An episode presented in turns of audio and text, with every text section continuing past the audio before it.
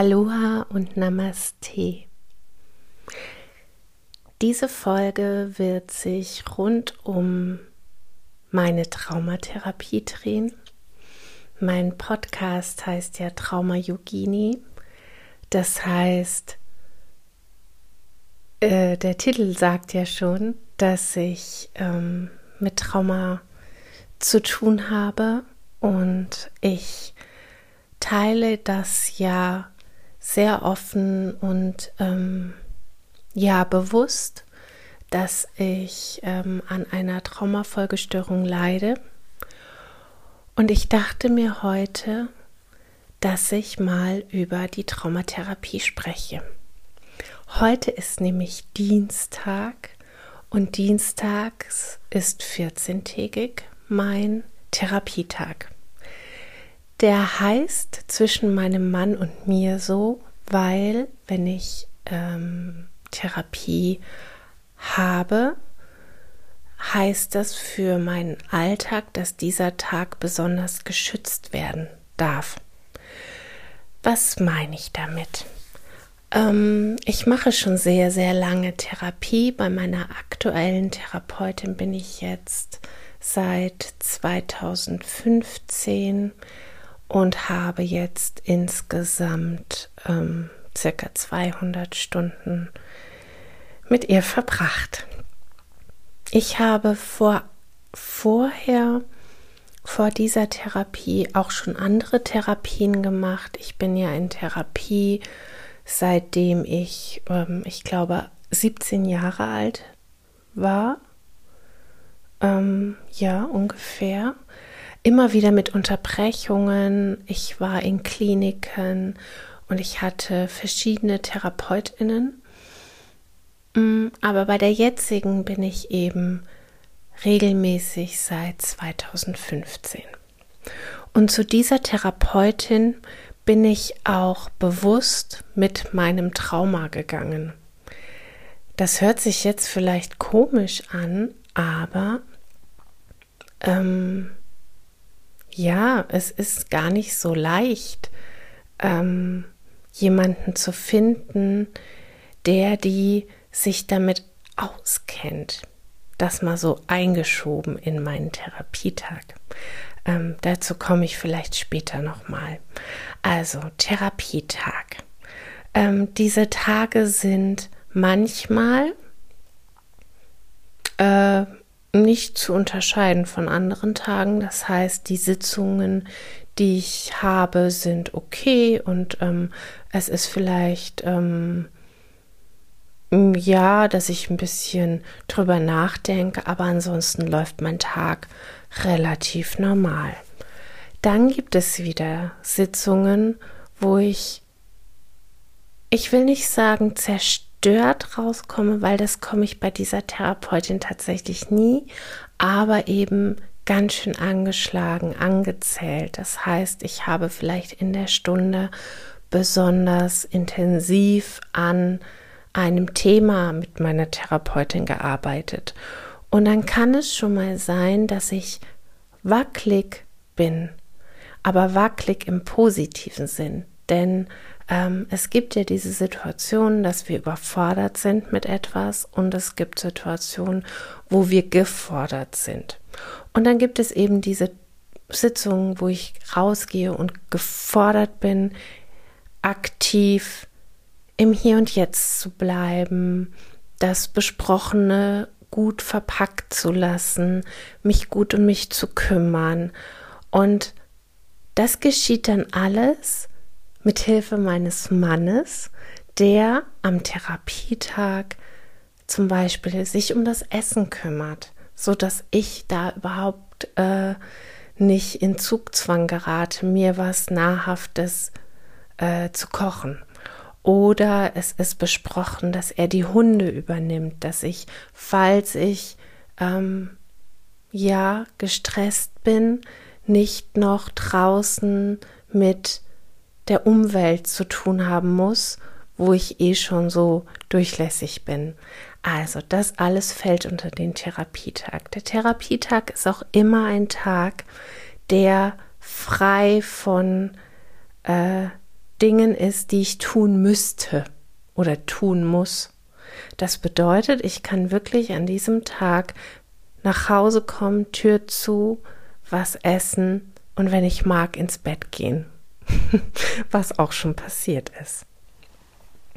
Ja, und ähm, ich möchte heute auch mal ein bisschen mh, mm, über die Traumatherapie sprechen, wie ich sie empfinde. Ich möchte gar nicht beschreiben oder erklären, ähm, was eine Thera Traumatherapie ist oder kann oder können muss oder welche Methoden es da gibt. Da gibt es sicherlich andere Wege, sich da zu informieren, sondern mir geht es gerade darum, zu erklären und zu erzählen, warum ich so lange Therapie schon mache und wie mich das begleitet und wie mich das unterstützt und wie mich das zu diesem Menschen macht, der ich eben heute bin. Und das hat ganz viel mit der therapeutischen Begleitung zu tun, die ich bisher erfahren habe.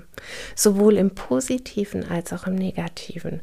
Und dann spanne ich den Bogen vielleicht doch nochmal zu dem kleinen Einschub, den ich eben hatte, dass ich schon seitdem ich 17 Jahre alt bin, psychotherapeutische Hilfe in Anspruch nehme. Ich bin nun 43 und das ist eine ganz schön lange Zeit. Nun ist es aber auch so, dass ich ähm, eine ganz schön lange Zeit ähm, Traumata erfahren habe. Schwerste Traumata. Ich möchte hier bewusst nicht erzählen, was mir widerfahren ist, weil das für mich nicht der richtige Weg ist.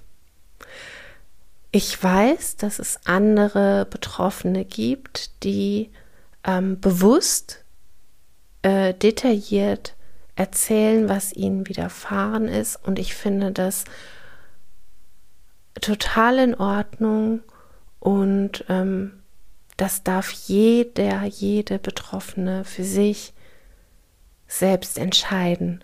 Und meine Entscheidung ist da ganz klar, dass Details für mich nicht in die Öffentlichkeit gehören.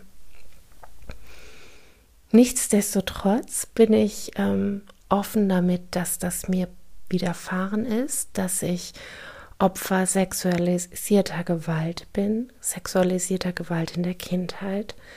Und ähm,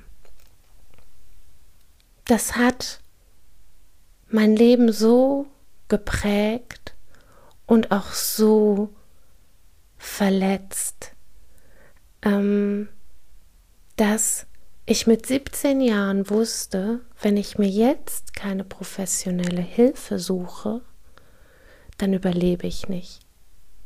Das muss ich ganz klar so sagen.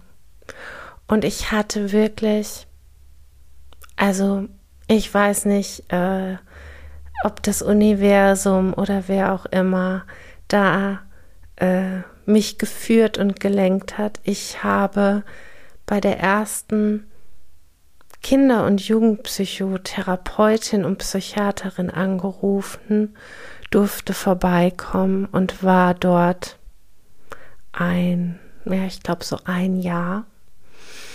Und diese Frau hat, ich, ich muss es so sagen, vermutlich mein Leben gerettet. Sie war die erste Frau, die begriffen hat, wie schlecht es mir geht. Es war die erste Frau in meinem Leben, die verstanden hat, wie fragil ich gerade unterwegs bin und dass es nicht mehr viel braucht, dass ich zusammenbreche und aufgebe.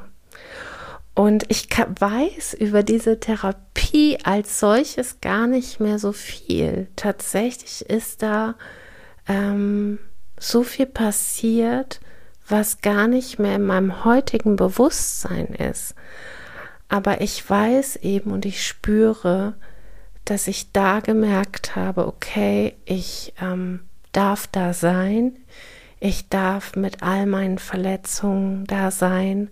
Und man muss sich überlegen, ich war 17 Jahre alt, bin zu Hause ausgezogen und ähm, war Teenagerin.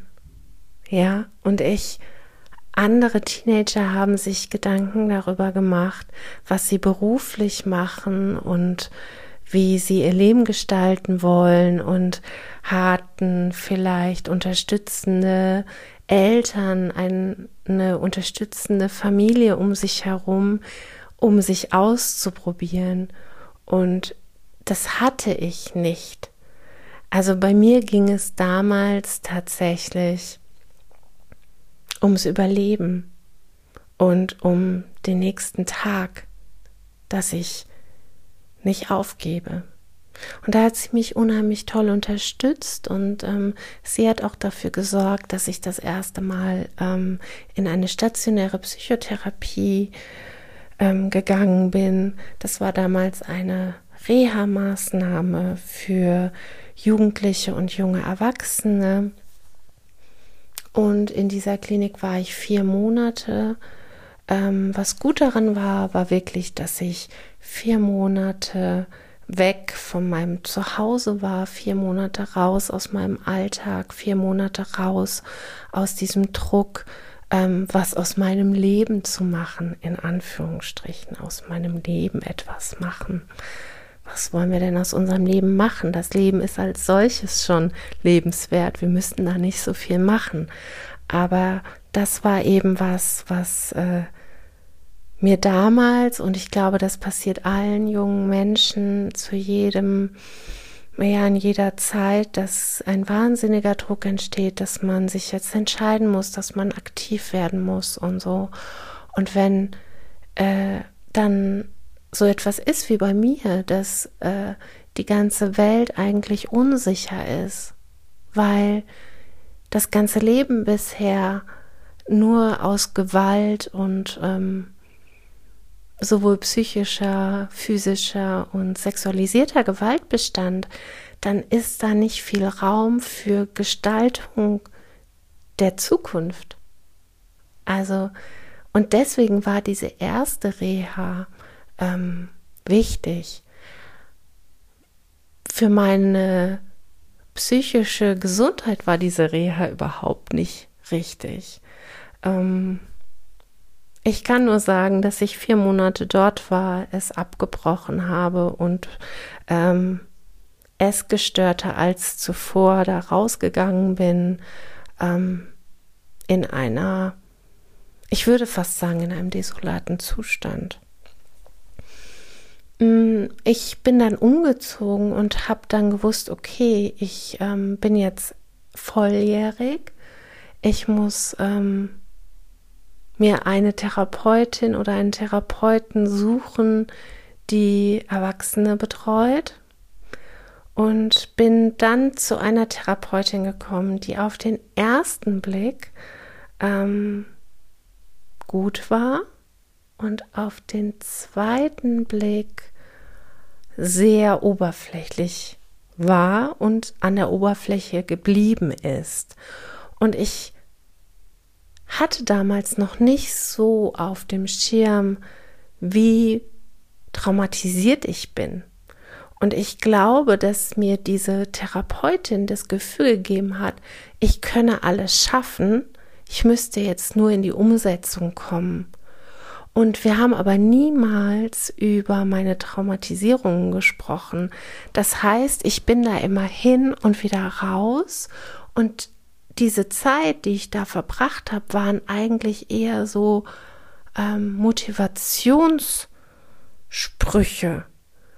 Und ähm, die war ein bisschen wie so eine Schwimmtrainerin, die mir ständig gesagt hat, dass ich noch eine Bahn schwimmen muss und noch mehr investieren und mich noch mehr anstrengen. Und das hat bei mir genau das Gegenteil bewirkt, nämlich dass ich gedacht habe, ich tue doch schon so viel. Innerhalb dieser Therapie ähm, wurde dann klar, wie schwer ich traumatisiert bin. Also mir selbst wurde das klar. Und ähm, es wurde auch klar, dass ich ähm, mit ihrer Hilfe da nicht weiterkomme. Und das war sehr frustrierend und sehr, mh, mm, ja, traurig auch für mich, weil es ist nicht so leicht, eine Therapeutin oder einen Therapeuten zu finden. Und ich dachte, oh nein, jetzt habe ich anderthalb Jahre war ich, glaube ich, bei ihr. Jetzt habe ich die Zeit vergeudet. Und ich habe Stunden verbraucht, die mir die Krankenkasse bei jemand Neuem gar nicht mehr gibt. Und ich, ich, oh Gott, äh, jetzt habe ich alles in den Sand gesetzt und diese ganzen Sätze, die ähm, alle, die schon mal eine Therapie gemacht haben und gemerkt haben, diese Art der Therapie ist es nicht, wahrscheinlich kennen diesen Druck. Man hat nur eine gewisse Stundenzahl. Ähm, es ist ja gerade auch sehr durch Social Media gegangen, ähm, dass das Gesundheitsministerium unter Leitung von Jens Spahn diese Rasterpsychotherapie ins Leben rufen wollte, was zum Glück gestoppt wurde. Ähm, so dass jede Erkrankung eine gewisse Stundenanzahl hat und dann hat das aber bitte zu funktionieren. Ähm, und der Mensch muss dann auch gesund sein, gesund sein, in Anführungsstrichen wieder. Und natürlich funktioniert Psychotherapie so nicht. Und so war ich ähm, in dieser Therapie und merkte, das ist es nicht. Und dann bin ich nochmal ziemlich zusammengebrochen und bin in eine Akutpsychosomatik gegangen, ähm, stationär, wieder weit weg von dem Ort, wo ich damals gelebt habe. Und die Therapie war sehr gut. Die Klinik war sehr gut und zwar ähm, so gut, dass ich ein Jahr darauf ähm, das Ganze nochmal gemacht habe. Zwischenzeitlich habe ich mir ähm, beim Frauen- und Mädchennotruf Hilfe geholt, bin dort zur ähm, Selbsthilfegruppe gegangen und hatte mir parallel eine dritte Therapeutin gesucht. Und da war ich dann doch auch einige Jahre ähm, ja, ich würde das, was ich da hatte, eine angehende Traumatherapie nennen. Ich glaube, ich war zu diesem Zeitpunkt überhaupt nicht in der Lage, eine klassische Traumatherapie, wie man sich das so vorstellt, ähm, zu machen. Ich war noch sehr damit beschäftigt, mit Symptomen mich auseinanderzusetzen. Das bedeutet, ähm, ich hatte eine große Essstörung, eine ähm, sehr autoaggressive Verhaltensstörung. Das heißt, ich habe mich äh, klassisch verletzt. Ähm, ich hatte depressive Schübe, ähm, Panik- und Angststörungen. Was ich heute alles weiß, was natürlich eine Traumafolgestörung ist, also das alles kann ähm, auf ein Trauma zurückzuführen sein. Und damals war mir das aber nicht so ganz klar. Und wir haben ziemlich viel Zeit damit verbracht, ähm, diese Symptome irgendwie in den Griff zu bekommen, nämlich so in den Griff zu bekommen, dass ich irgendwie ein Leben leben konnte. Also ich hatte damals ja schon ähm, meine Beziehung, ich war verheiratet mit meinem jetzigen Mann und ähm, habe natürlich versucht, auch beruflich Fuß zu fassen und ähm, habe die Therapie hat sich immer so ähm, da so drumrum gebaut und ja, ich, ich hatte das Gefühl, ich kann da gar nicht so tief reingehen, weil ich muss ja mein Leben in den Griff bekommen. Ja, und äh, zu diesem Zeitpunkt hatte ich auch schon die Anzeige gegen einen der Täter laufen und dieser Prozess ähm, ging ja sehr lange. Ähm, ich verlinke das in den Show Notes. Ich habe da ein langes Gespräch mit der wunderbaren Sarah Schäfer geführt im Eigenstimmig Podcast, wenn dich das interessiert und du das noch nicht gehört hast, über meinen Prozess und ähm, also Gerichtsprozess und was da alles so noch auf mich eingestürzt ist, dann ähm, empfehle ich dir die Folge zu hören. Ja, und dann war es irgendwann so weit, dass die Krankenkasse gesagt hat, Tuck, ich habe äh, ausreichend viele ambulante Sitzungen hinter mich gebracht und ich muss jetzt zurechtkommen. Es gibt keine Stunden mehr für mich. Und vielleicht kannst du dir vorstellen, ich war zu diesem Zeitpunkt irgendwie Mitte 20, Anfang 20 und hatte einen Gerichtsprozess laufen. Also in dieser Situation zu sagen, ich ähm, habe keine Stunden mehr, die mir bewilligt werden. Es war eine Katastrophe.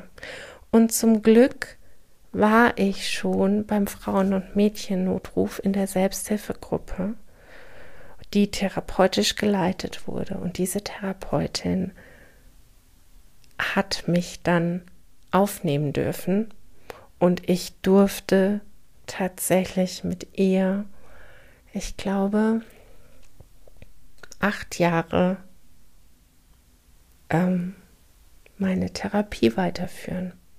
Das waren also erstmal war es ein absolutes Geschenk, dass ich ähm, diese Connection hatte zum Frauen- und Mädchennotruf.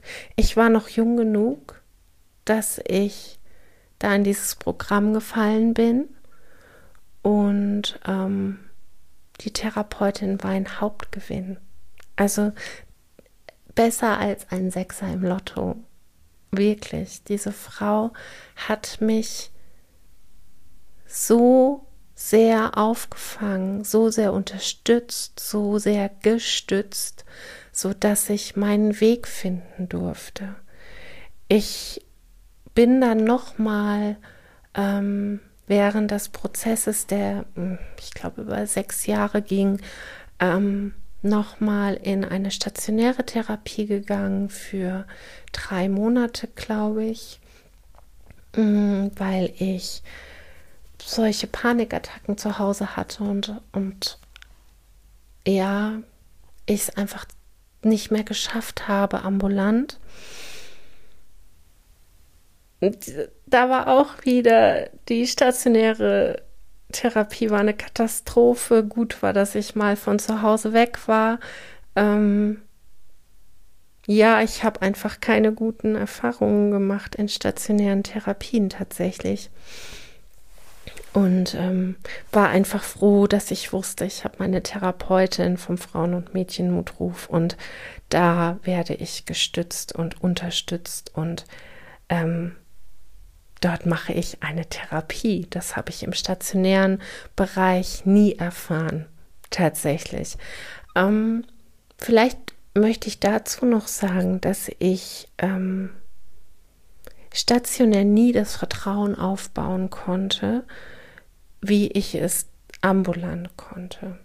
Der stationäre Ablauf hat es für mich nicht möglich gemacht, ähm, TherapeutInnen zu vertrauen.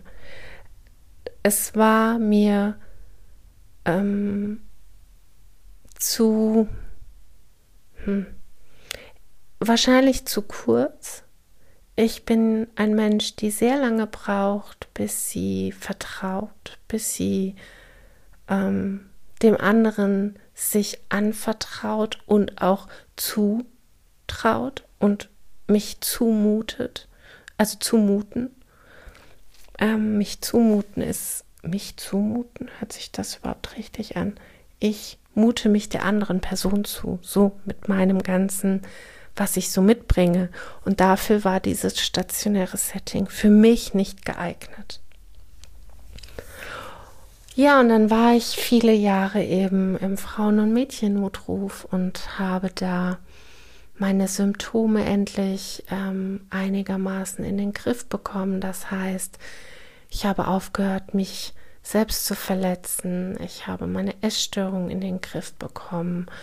Ich habe meine Angst- und Panikattacken einigermaßen in den Griff bekommen und habe gesehen und gespürt, dass ich eine Traumafolgestörung habe, die ich nicht einfach so wegtherapiert bekomme. In dieser Zeit äh, stellte sich dann auch noch raus, dass ich eine chronische Schmerzerkrankung habe. Auch mit Unterstützung der Therapeutin habe ich da mich auf Arztsuche begeben, ähm, dass da einfach auch äh, nicht nur immer psychisch geguckt wird, sondern auch ähm, physisch, dass mein Körper einfach gut untersucht wird und endlich ein Arzt gefunden wird, der diagnostiziert, dass ich auch ähm, physisch eine Erkrankung habe. Ja, und in dieser Zeit habe ich auch festgestellt, dass ich auf dem klassischen Arbeitsmarkt, auf dem ersten Arbeitsmarkt, nennt man das, glaube ich, keine Chance habe mit meinen Erkrankungen und mit meiner Geschichte. Es war auch ein schmerzhafter Prozess, weil ich immer wieder versucht habe, irgendwo irgendwie Fuß zu fassen. Ähm, ich habe viele Ausbildungen begonnen, ich habe vieles, ja eigentlich alles wieder abgebrochen. Ich habe ähm, übers Arbeitsamt eine Ausbildung für psychisch Erkrankte gemacht. Ähm, und alles hat aber nicht dazu geführt, dass ich ähm, arbeitsfähig wurde. Im Gegenteil, ich wurde immer arbeitsunfähiger. Als der Prozess dann endlich vorüber war und ich ähm, Recht bekommen habe und der Täter verurteilt wurde, konnte ich dann beim Versorgungsamt eine Opferentschädigungsrente beantragen. Und dadurch, dass ich ein Gerichtsurteil in der Hand hatte, ging dieses erste OEG ziemlich schnell durch. Schnell in Anführungsstrichen, wir reden hier in einem Zeitraum von zwei Jahren, ähm, dass mir 50 Prozent Erwerbsminderung bewilligt wurden und ich somit zumindest eine Grundrente hatte, mit der ich ähm, mein Leben bestreiten konnte. Natürlich war in diesen ganzen Jahren mein Mann an meiner Seite. Mein Mann arbeitet, das heißt, ich habe sehr viele Jahre ähm, von dem Geld meines Mannes gelebt. Das war sehr schwierig in vielerlei Hinsicht für mich, aber mein Mann hat das immer mit einer mit einem solch großen Herz und mit so einer Selbstverständlichkeit gemacht, dass ich gelernt habe, dass für ihn das überhaupt gar keine Rolle gespielt hat, ob ich Geld beigesteuert habe oder nicht. Also das war wirklich auch eine wunderbare Erfahrung. Dann sind familiär doch noch einige Dinge auf mich eingestürmt, dass ich ähm, einen Verschlechterungsantrag gestellt habe beim Versorgungsamt. Ähm, und dann auf 70 Prozent Erwerbsminderung hochgestuft wurde, so dass ich auch nicht mehr Teilzeit gearbeitet habe, was ich zu diesem Zeitpunkt gemacht habe, in selbstständiger Form. äh, ja, das ist aber ein anderes Thema. Ja, und ähm, konnte somit dann ähm, aufhören zu arbeiten und dieser Status ist bis heute so. Ja, und ähm, dann ging diese wunderbare Therapeutin 2013 in ihren verdienten Ruhestand und ich ähm, habe beschlossen, nee, sie ist früher in Rente gegangen. Moment, ich glaube, es war 2011. Und ich hatte erst so die Idee, ich brauche eine Therapiepause. Nach diesen intensiven Jahren bei dieser wundervollen Therapeutin ähm, konnte ich mir nicht vorstellen, dass ich noch mal bei jemandem beginne. Und ähm, habe dann auch erstmal keine Therapie gemacht, merkte aber dann ganz schnell, okay, ähm, ich brauchte einfach regelmäßig Unterstützung, weil mir dann wieder äh, Einbrüche passiert sind. Ich habe Rückfälle gehabt. Ich, ja, ich, ich, ich habe einfach gemerkt, ich brauche Unterstützung. Und habe mich dann auf die Suche begeben und bin da nochmal so richtig, richtig, ja, wie soll ich sagen, zu einer objektiv schlechten Therapeutin geraten. Objektiv kann ich deshalb sagen, weil die Dinge gemacht hat, die objektiv für eine Therapeutin gar nicht gehen. Ähm, da war ich anderthalb Jahre. Ähm, die hat mich sehr äh, destabilisiert. Sie hat, ähm, obwohl sie von meiner Traumafolgestörung wusste, obwohl Befunde da waren, obwohl alles offen da lag, hat sie das ignoriert und hat mich ähm, nicht gut behandelt. Und nicht behandelt ähm, nach meiner Erkrankung.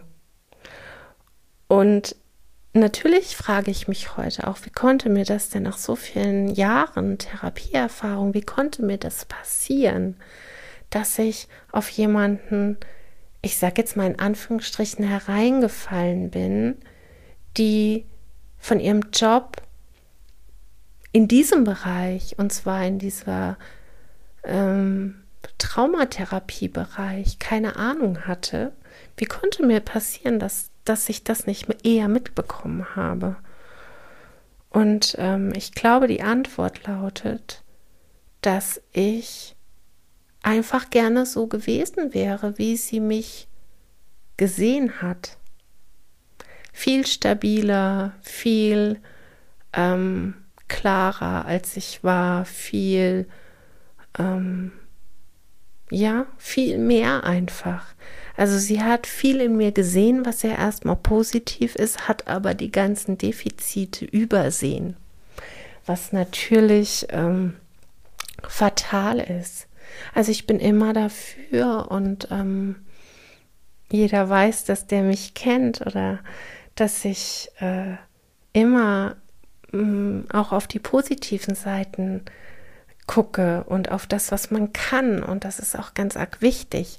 Aber genauso wichtig ist es dann, wenn man diese Stabilität einigermaßen hat, sich die negativen Sachen anzugucken, die traumatischen Sachen anzugucken und dann jemanden an seiner Seite hat, der mit hinguckt und nicht die Augen verschließt, sich umdreht, vielleicht noch die Ohren zuhält und la la la la la ruft im übertragenen Sinne.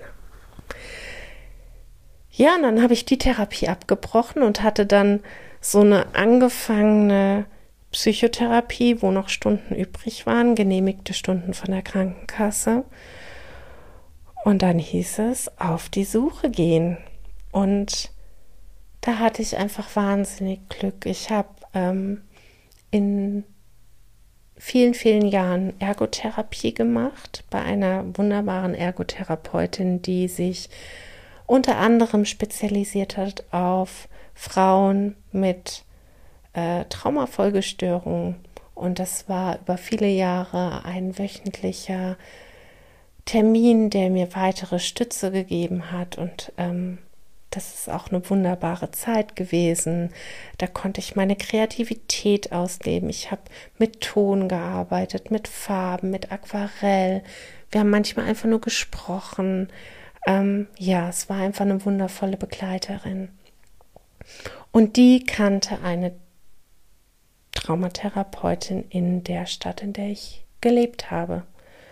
Und das ist meine heutige Therapeutin. Das war dann 2015. Also ich habe vorher schon gesucht, hm, jetzt für Menschen, die eine Therapie suchen, relativ kurz. Also ich habe ähm, bei drei Traumatherapeutinnen stand ich auf der Warteliste, unter anderem bei meiner jetzigen Therapeutin. Und ich hatte das Glück, dass meine jetzige Therapeutin innerhalb eines, ich glaube, halben Jahres einen Therapieplatz für mich frei hatte dann. Und ich bin da so reingerutscht. Und dann habe ich erlebt, was es bedeuten kann, ähm, als erwachsene Frau eine Psychotherapie zu machen, zu gestalten ähm, und hinzugucken in Abgründe, ohne in die Abgründe zu fallen.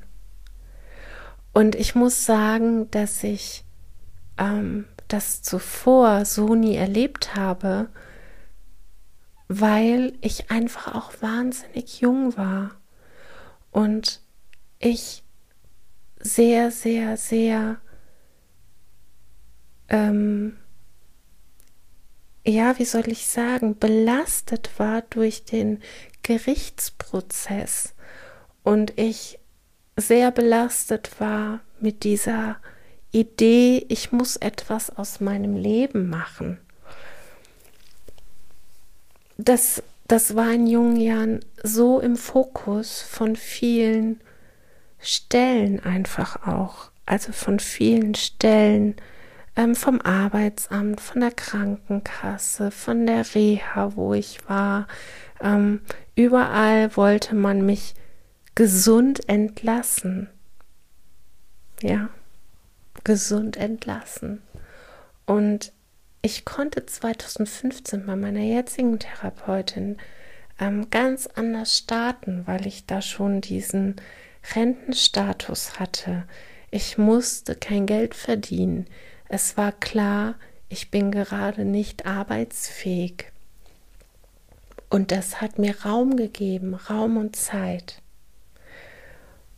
Raum und Zeit bis heute. Also bis heute ist es klar, dass ich diese intensive Aufarbeitungsphase, die ich jetzt so gerade habe, ähm, nur leisten kann, weil ich nicht gezwungen bin, arbeiten zu gehen. Das ist bei jeder, bei jedem anders. Jeder Mensch reagiert auf eine Traumafolgestörung anders. Das möchte ich auch noch mal ganz deutlich betonen.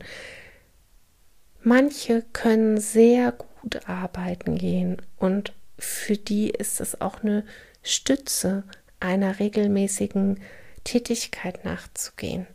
Bei mir war das nicht so. Ähm, und ich möchte auch noch mal ganz kurz auf dieses Thema eingehen. Man macht eine Traumatherapie und dann ist man gesund. Daran glaube ich in meinem Fall nicht. Ich habe eine chronifizierte Traumafolgestörung. Ähm, ich habe ein, eine Verletzung erlebt von Geburt an, die ich zwar jetzt annehmen kann, wahrnehmen kann, mit ihr leben kann, aber ich werde sie eben nicht ungeschehen machen.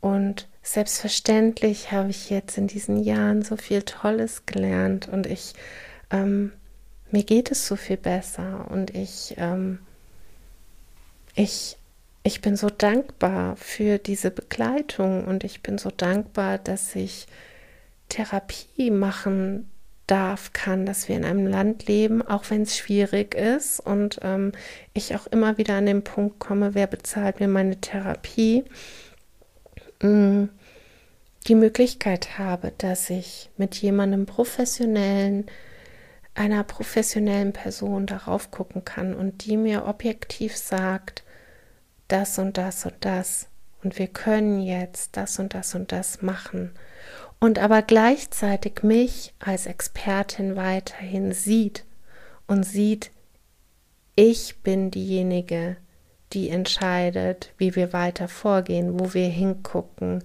was wir tun. Und ich muss sagen, dass das in jungen Jahren ähm, häufig nicht der Fall war. Da wurde sehr viel über meinen Kopf hinweg entschieden, was gut für mich ist. Im stationären Bereich gab es gar keinen Spielraum für eigene Wünsche. Ähm, ich war sehr gepresst in Schablonen, in die ich nicht passte. Und ähm, ja, das ist heute zum Glück alles anders. Ich ähm, ja, habe ja äh, zwischenzeitlich eine Yogalehrerausbildung gemacht, eine Meditationslehrerinnen-Ausbildung und bin ja gerade dabei, eine Ayurveda-Ausbildung ähm, fast abzuschließen, kurz davor, und merke, dass das mir ganz viel gibt und dass ich da auch was geben kann. Und wie und wie das aussehen wird und wie ich das umsetzen kann, dass es in meinen Alltag passt, dass ich Menschen begleiten kann, ohne ähm, dass ich mich überfordere, das werde ich noch sehen. Aber ich kann das eben nur überhaupt mal angucken, weil ich eine wunderbare Therapeutin jetzt an meiner Seite habe und nicht den Druck habe, Geld verdienen zu müssen. Ich weiß, dass es ein sehr, sehr großes Privileg ist. Ich weiß aber auch, dass ich ähm, ganz schön hart dafür gearbeitet habe, dass mir überhaupt diese, dieses Geld zugesprochen wird und dass ich monatlich ähm, eine Entschädigung erhalte für die Dinge, die mir passiert sind und dass ich auch einen Berufsschadenausgleich bekomme, weil ich eben trotz meiner Bemühungen es nicht schaffen konnte, einem Beruf nachzugehen. Und all das, dass ich das jetzt so klar sagen kann, habe ich in der Traumatherapie gelernt, wo ich mir nochmal Dinge angucke, bespreche, durchlebe manchmal, die mich ja, die mich zu dem Menschen haben werden lassen, der ich heute bin. Ich bin ähm, froh, wie ich jetzt bin, aber natürlich habe ich sehr viel Schlimmes erfahren müssen, erleben müssen, durchleben müssen. Und die Traumatherapie jetzt ist ähm, eine Unterstützung, weiter meinen Weg zu gehen. Und es ist jetzt einfach was völlig anderes als damals mit 17, wo ich einfach nur ums Überleben gekämpft habe.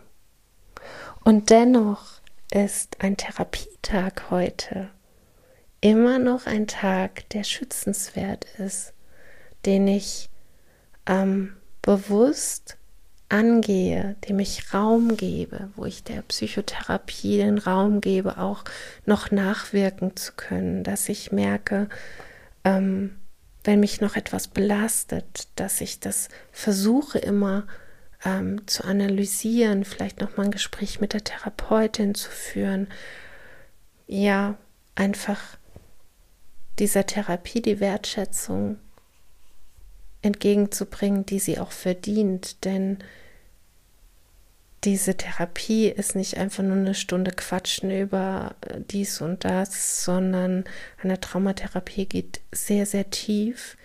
Sie ist bis ins Mark, würde ich sagen, betrifft sie mich ja. Und das schiebe ich nicht mal so schnell zwischen zwei Termine. Ich persönlich mache das nicht. Ja, und jetzt habe ich mal so ein, eine Dreiviertelstunde darüber gesprochen, welche Arten der Therapien ich schon gemacht habe. Und ich mache das auch bewusst, um auch, ähm, ja, für mich klar zu kriegen und auch vielleicht für, für Menschen draußen, die das hören, dass eine Therapie nicht unbedingt nur 20 Stunden dauert oder ein Jahr oder zwei Jahre, sondern dass die mitunter ein ganzes Leben begleiten kann. Ich weiß nicht, ob sie mich mein ganzes Leben begleiten wird, aber im Moment habe ich Bedarf und ich finde, wir sollten alle die Möglichkeit haben, in einem Land wie Deutschland, dass es bedarfsgerechte Psychotherapie gibt. ich möchte plädieren dafür, dass wir psychische Gesundheit so wichtig nehmen wie physische Gesundheit und dass wir Menschen nicht verurteilen, weil sie eine psychische Erkrankung haben, egal welcher Art, und dass es okay ist, ähm, sich Hilfe zu holen und auch langfristig, vielleicht auch dauerhaft eine Unterstützung an der Seite zu haben, weil ich sonst höchstwahrscheinlich jetzt hier nicht in dieses Mikro sprechen würde, wenn ich nicht immer wieder tolle Menschen, tolle Frauen an meiner Seite gehabt hätte, die mir geholfen hätten, die mit ihrer Fachkompetenz ähm, an meiner Seite standen, die mir erklären, warum ich jetzt gerade so und so und so reagiere, weil ich das selbst alleine nicht hinkriege. Es kann natürlich sein, dass du eine Therapie beginnst und nach einem Jahr die abschließt und das war's. Das ist ja auch völlig in Ordnung. Aber ich möchte eben auch mit meiner Geschichte dastehen können, mit meiner Therapiegeschichte in der Welt stehen, ohne dass man mir sagt, und das haben schon einige Gutachter gesagt, dass das nicht in Ordnung ist. Denn ich, ich würde ja die Therapie beenden, wenn ich ohne diese Hilfe zurechtkäme. Ich würde es tun. Also es ist nicht so schön. Im Moment habe ich einen 14-tägigen Rhythmus, ähm, 14-tägig dauerhaft ähm, in die, ja, in die Abgründe auch zu gucken. Ich würde auch gerne diesen Abgrund zuschaufeln mit Erde und einen schönen Baum draufstellen und ähm, ja, einen Apfelbaum vielleicht und mich an den Früchten äh, erfreuen.